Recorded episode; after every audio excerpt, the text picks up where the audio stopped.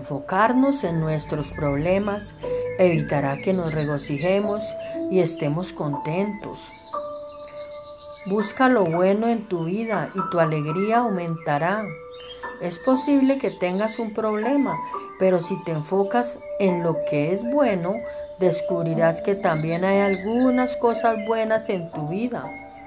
El mundo está lleno de personas y situaciones que no nos agradan, así que si estamos esperando las circunstancias perfectas para estar felices, estaremos esperando para siempre.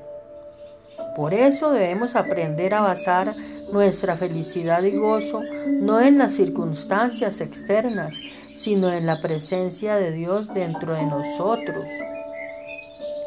Afortunadamente podemos aprender a no preocuparnos ni a tener ansiedad por nada, sino a dar gracias y alabar a Dios en todo. Entonces la paz que sobrepasa todo entendimiento será nuestra. Por favor, repite conmigo.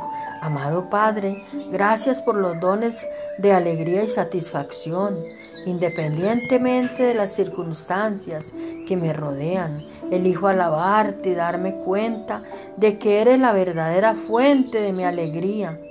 Gracias por tu bondad en mi vida. Elijo poner mi esperanza en ti, amado Padre.